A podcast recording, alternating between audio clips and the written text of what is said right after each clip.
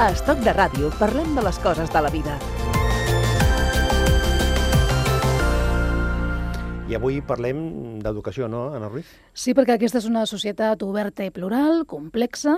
L'espai públic reuneix a gent d'origen social, econòmic i geogràfic diferents. Són diferents però iguals en drets i deures i aprendre a respectar i conviure amb la diferència sota la base del respecte mutu sembla ser l'objectiu vital a les aules. Això s'aprèn, Víctor Saura, això del respecte?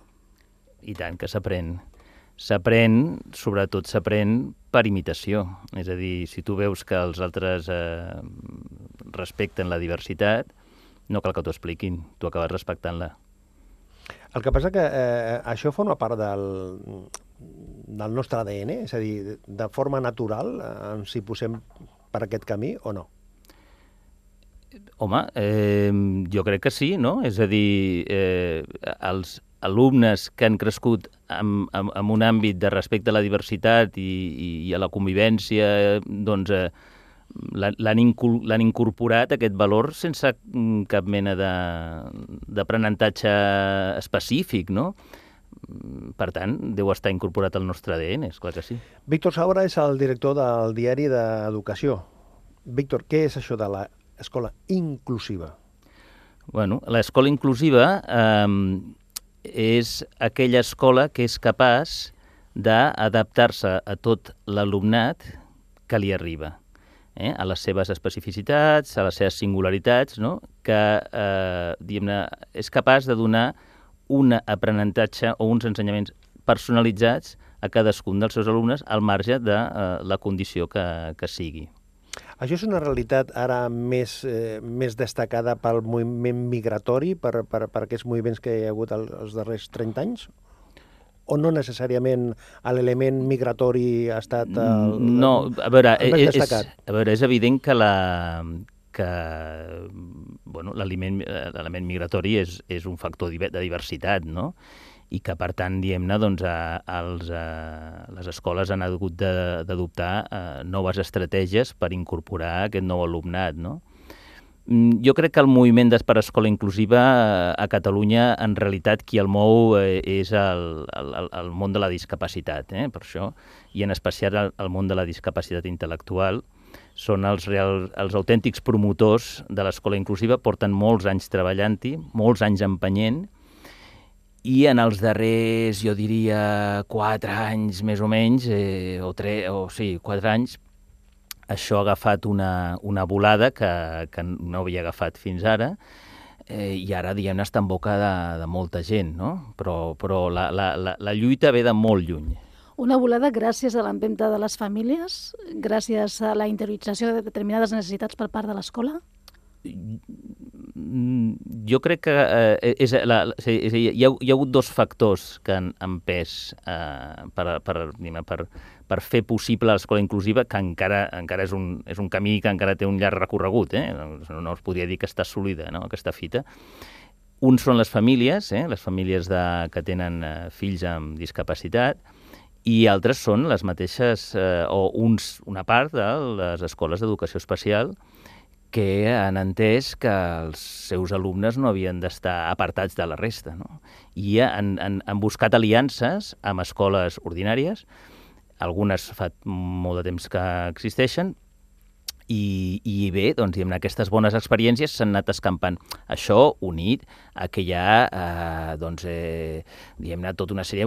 És, és un moviment internacional, això no, no és exclusiu d'aquí, no? I, diguem-ne, per exemple, eh, l'any 2006 hi ha la Convenció dels Drets de les Persones amb Discapacitats que aprova la ONU, on es reconeix el dret de l'infant a una escolarització inclusiva, no, no, no una escolarització apartada de la resta. No?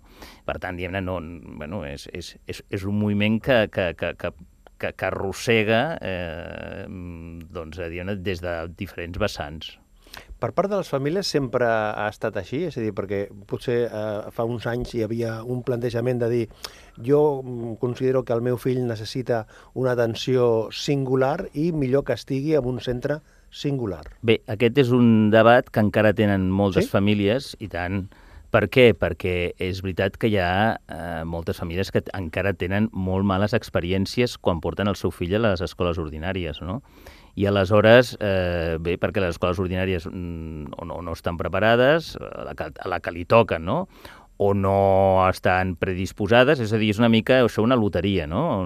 I, i aleshores, eh, davant de totes les dificultats, doncs, escolta, acaben decidint, o més o menys eh, decantant-se per canviar de centre i anar a un centre especial, i allà mm, perquè les ràtios eh, són més baixes, perquè hi ha més recursos pel que sigui, per, perquè hi ha més, més know-how no? de, de, de, del professorat que tenen allà, eh, les famílies es troben molt més relaxades i descansades, no? I, i per tant, clar, doncs... I, I en canvi hi ha altres famílies que són molt més batalladores i diuen no, no, de cap manera, no sé què, per principis, i... però bueno, esclar, és el nen el que pateix, no? Però, Víctor, l'escola inclusiva és un dels trets que defineixen l'escola catalana. És a dir, és estrany el centre on puguis matricular els teus fills que en el moment de llegir el manifest de presentació... El no projecte, fa, El projecte sí. no fa una menció específica. Som escola Des de que es va aprovar la, la llei d'educació a Catalunya, l'any 2009, la LEC, eh, és un principi eh, rector de l'educació a Catalunya, no? perquè és un dels principis de la LEC, eh, la, que l'escola ha de ser inclusiva però això és sobre el paper. No? La realitat és, és, és una altra.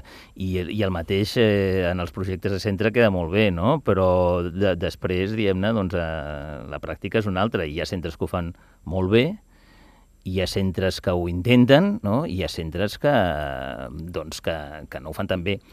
I el problema, eh, essencialment, no està tant a la primària com a la secundària. Eh? La secundària és molt més complicada la, el fet de la inclusió. No? Per què? Perquè la transmissió de coneixement és molt més important en la secundària, llavors els objectius de l'alumnat són diferents? Eh, bueno, primer perquè el, els professors eh, no són tan educadors no? i no, no, no tenen tant a, a, en el seu cap la idea de que el primer és educar i després ensenyar la teva matèria, eh, per tant, no, no, no tenen aquesta tradició, no? Mm, i després perquè, és clar el mateix sistema de l'institut és allò, és, és un sistema que per un alumne, doncs, diguem-ne, amb dificultats, per dir-ho així, li costa molt, no? Perquè estem parlant de, de, de, de canvis de matèria cada hora, de canvis de, de, de a vegades d'aula, a vegades de, de, de, veuen molts professors diferents, molts mètodes diferents, i, és clar per, per, diguem-ne, necessiten un suport que segurament l'institut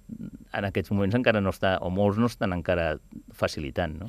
És a dir, no, no només és una qüestió de recursos econòmics, perquè deies abans que eh, això ho diu mm. la, la llei que és del 2009, i després sí. la realitat és, és, és la que és.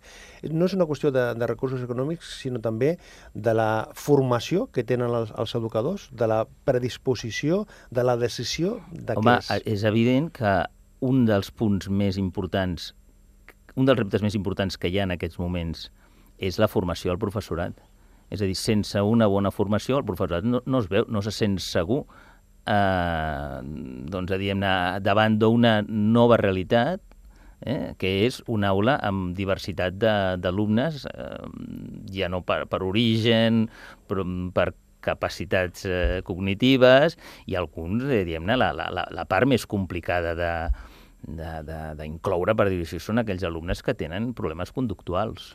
Clar que si a més de transmetre coneixements i transmetre valors i el respecte a la diversitat, els docents realment tenen una càrrega de feina increïble amb un temps de retallades socials que han afectat de manera molt directa a, a l'escola. És difícil per ells. Sí, sí, no, no, no, jo no voldria posar tota la càrrega, diguem-ne, tota, tota la pressió sobre els docents. És a dir, el, el, el docent, quan els experts en escola inclusiva, diguem-ne, diuen que el docent o sigui, que, que, el, que la paret mestra, això ho deia el Josep Maria Jarque, que era el gran eh, tòtem de l'escola inclusiva, que va, va morir fa un parell d'anys, eh, diguem-ne, el docent és, és la paret mestra no, de l'escola inclusiva i, per tant, diguem-ne, per tirar endavant una, una escola inclusiva real, el que cal és que molts docents eh, facin ells mateixos un, un reciclatge perquè el puguin fer, eh, necessiten un acompanyament de l'administració, necessiten estar convençuts, necessiten haver viscut bones, bones experiències, no?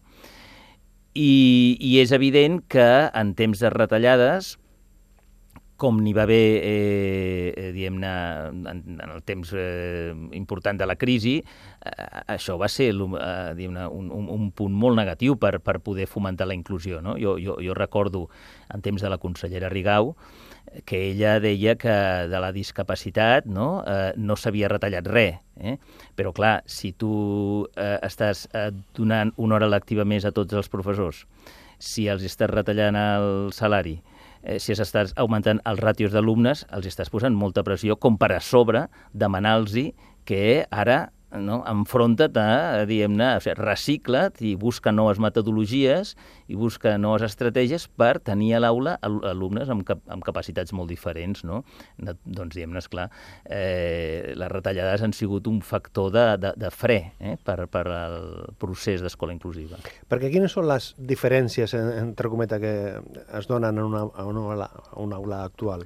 Els alumnes amb una discapacitat eh, de famílies eh, vulnerables, mm. allò que parlàvem abans, persones que han vingut d'altres territoris. Això seria els ingredients en, en, jo, crec que, jo crec que sí, que els has esmentat eh, els més importants, no? però de tota manera s'ha de tenir en compte que cada alumne és diferent. I jo crec que això és una, és una manera de, de, de, de veure l'alumnat que molts mestres ja tenen molt incorporat. Eh, no? És a dir, el mestre ja no mira l'aula com un, com un tot homogeni, no? sí, sinó que intenta conèixer cada alumne i eh, donar una resposta adequada, una resposta educativa adequada a cada alumne. No? I, però, clar, si parlem de, de grups, doncs sí, segurament aquests serien el, el, el, el, els tres grups que, que formarien la, la dificultat inclusiva, però, eh, és clar, parlant de la discapacitat, no? doncs jo, per exemple, diguem, conec bastant el món del síndrome de Down i et diria que eh, dos alumnes o dos, dos xavals amb síndrome de Down poden ser molt diferents i per tant diguem, poden tenir una, una gran diferència a, a, a, en, en la resposta educativa que necessiten. No? Eh, és a dir, la, la, la clau està en la personalització de l'aprenentatge. Parlem d'educació de, de l'escola inclusiva amb el Víctor Saura.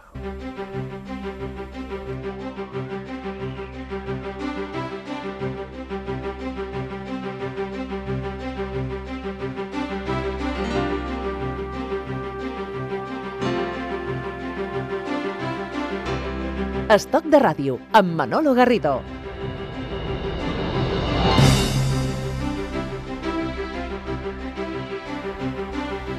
L'escola inclusiva. Abans de començar, eh, abans de, de continuar, Víctor, estava pensant si, si estem amb, amb un... si, somos, eh, si som l'último de la fila aquí a Catalunya amb, amb la resta de d'Europa o, amb, o amb la resta d'Espanya amb, eh, amb això. La, les realitats a Europa són molt, molt diferents, depenent sí. del país, no? Sí, sí. i mm, per tradicions eh, de models educatius i tal, no? Eh, no? Per exemple, una, un país tan desenvolupat com Alemanya és un país molt segregador, eh? és a dir, sí, és a dir no, no, eh, per tant, i, i a França doncs, diria que també, no? Eh, respecte al que seria la realitat espanyola, eh, Catalunya com...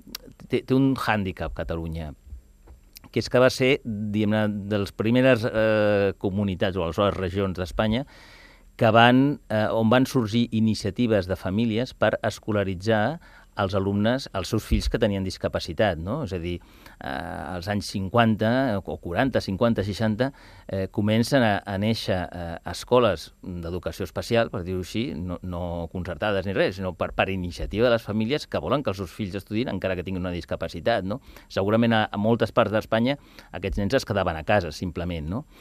Això ha provocat que Catalunya tingui una xarxa d'educació especial molt potent, no?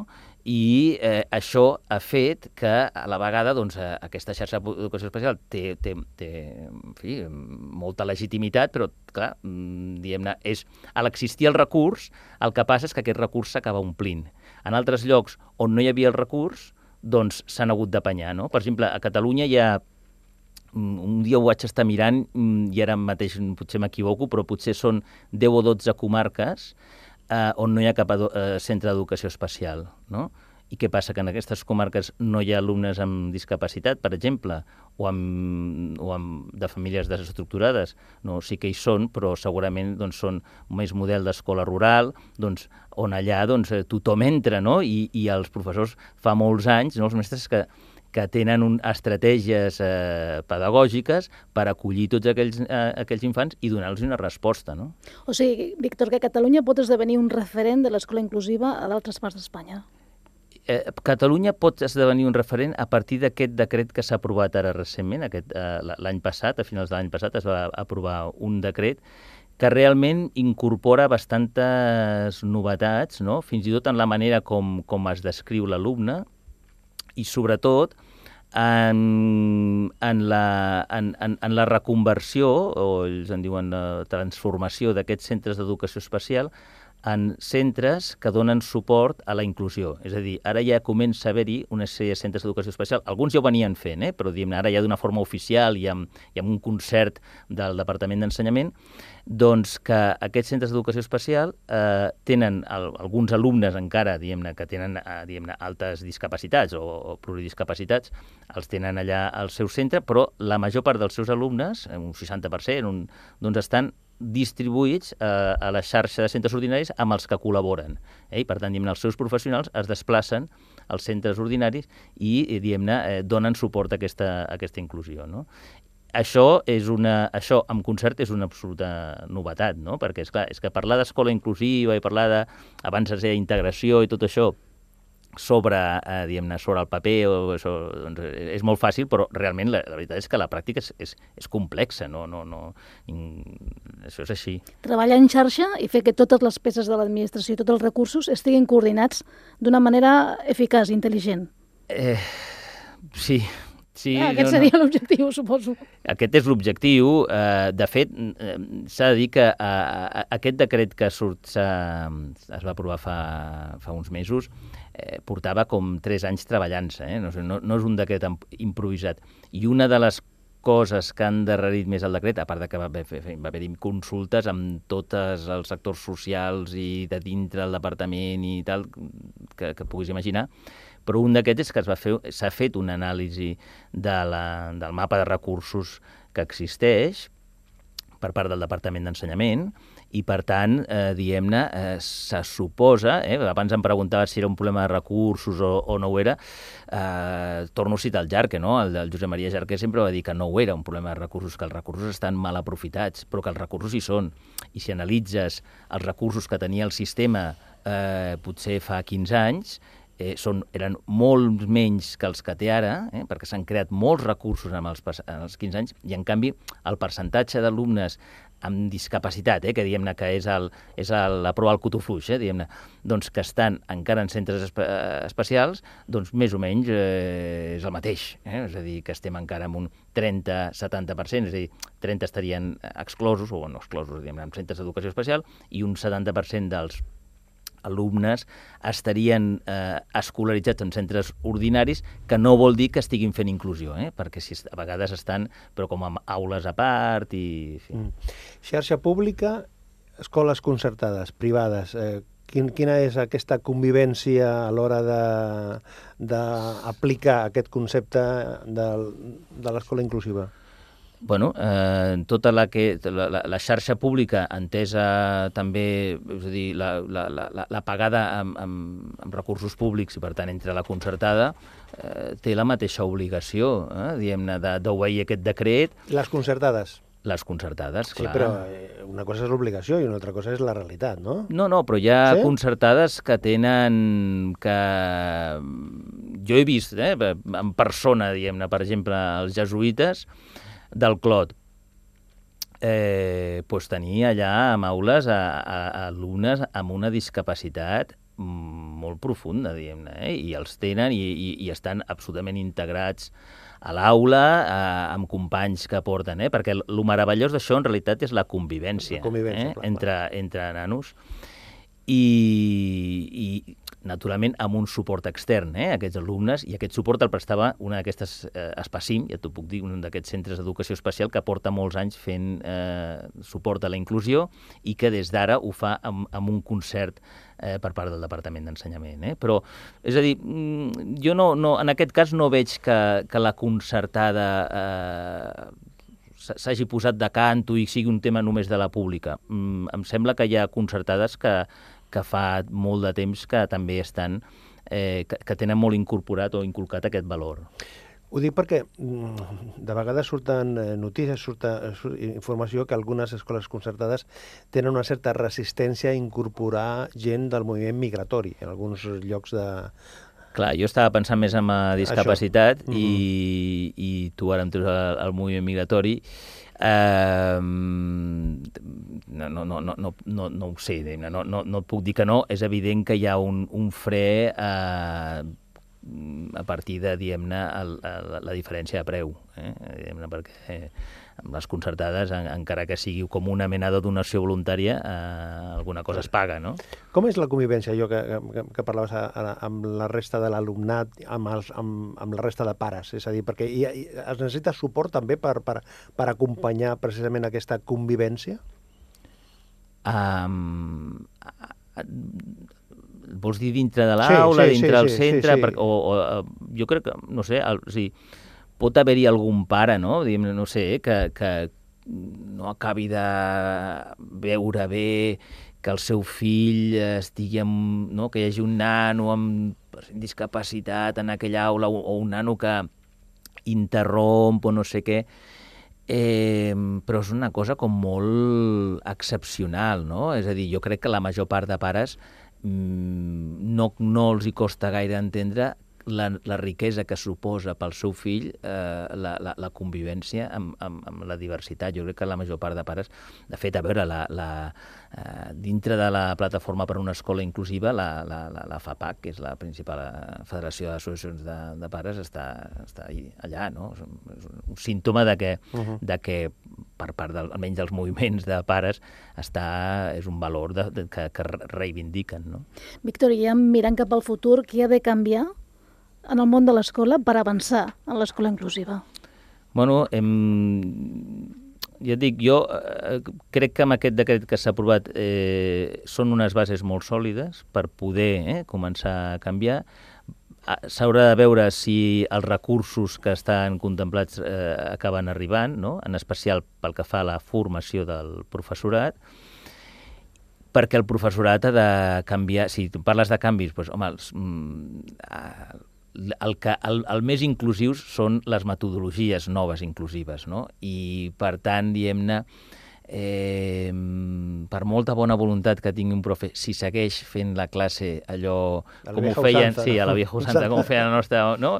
allò eh, recitant la lliçó i sense preocupar-se una mica de, de, de, de buscar estratègies perquè no només els que tenen una discapacitat, sinó els diferents alumnes per les, no? per les seves intel·ligències múltiples i tot això, doncs, que, que, que, que, que els hi arribi el missatge de diverses maneres. No sé, a veure, jo no sóc docent, no? i per tant, però, però vaja, hi ha els, eh, que si els treballs per projectes, que si l'aprenentatge cooperatiu, eh, que si ha la planificació multinivell o que es diu disseny universal de l'aprenentatge, tot bueno, són estratègies que, que, que, que porten, diguem-ne, temps de praxi, d'assaig i tal, que encara són minoritàries dintre de, de, de, de l'ensenyament, però és el que, mm, si, si les van incorporant, doncs segurament fa, aniran facilitant.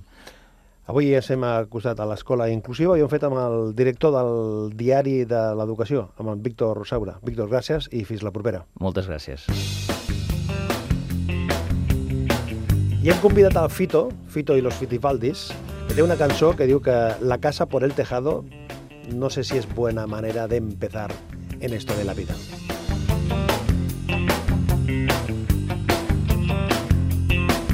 Ahora sí Parece que ya empiezo a entender las cosas importantes aquí son las que están detrás de la piel.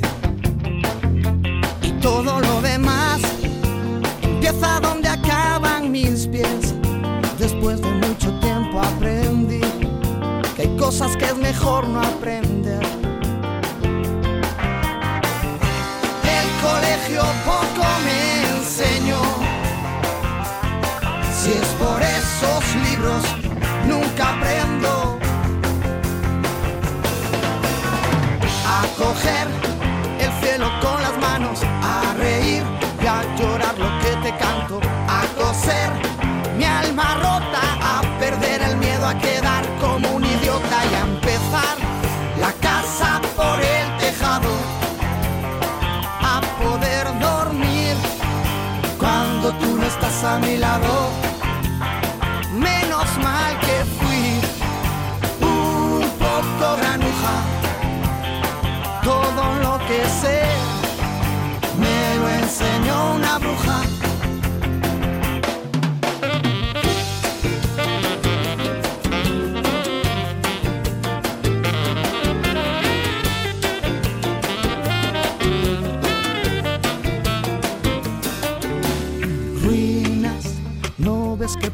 estoy en ruinas.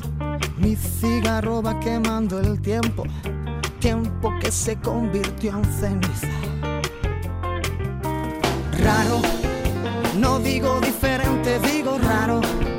Ya no sé si el mundo está al revés o soy yo el que está cabeza abajo. El colegio poco me enseñó. Si es por